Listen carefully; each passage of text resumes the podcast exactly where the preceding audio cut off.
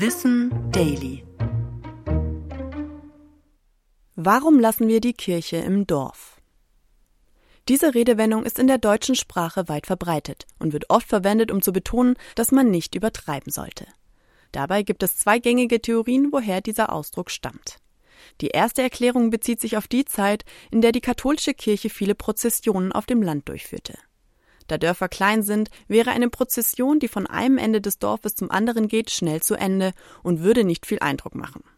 Wenn viele Gläubige aus der Umgebung dazukämen, könnte das Dorf schnell überfüllt sein. Daher gab es Bestrebungen, die Prozession außerhalb der Dörfer abzuhalten, so dass sich die Kirchengemeinde aus dem Dorf herausbewegen musste. Das stieß jedoch auf Widerstand, und viele meinten, dass das Kirchenleben ins Dorf gehöre und dort bleiben sollte, auch wenn die Prozession kleiner ausfallen könnte. Eine andere Theorie führt den Ausdruck auf das späte Mittelalter zurück. Bis zu dieser Zeit wurden neue Siedlungen in enger Zusammenarbeit mit der Kirche gegründet und die Kirche war im Dorf fest verankert. Diese Dorfkirchen hatten anfangs auch die Kontrolle über viele Stadtkirchen.